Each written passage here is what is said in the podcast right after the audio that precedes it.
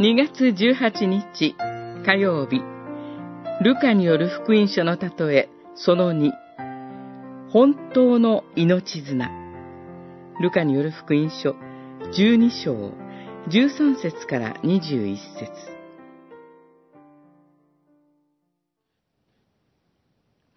こう自分に言ってやるのだ。さあ、これから先、何年も生きていくだけの蓄えができたぞ。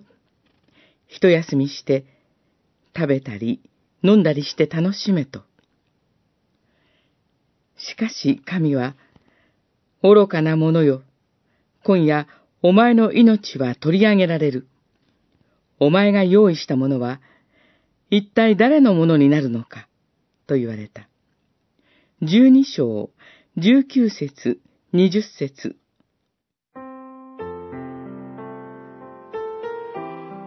バンジージャンプをしたら、紐が切れて落ちてしまった。そういう衝撃的な映像をテレビで見たことがあります。この人の命綱は役に立ちませんでした。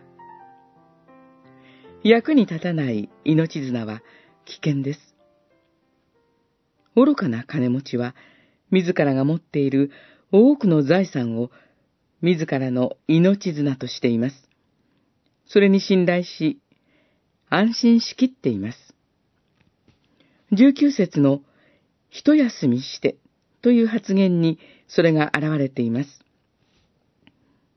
しかし、死を前にして財産という命綱は何の役にも立ちませんでした。この役に立たない命綱に信頼しきっていたところに、この金持ちの愚かさがあります。それでは、どのような命綱に信頼すれば、私たちは真の安心を得て一休みできるのでしょうか？主イエスはその答えを私たちに示してくださっています。すべて疲れた人、主に負っている人は、私のもとに来なさい。私があなた方を休ませてあげます。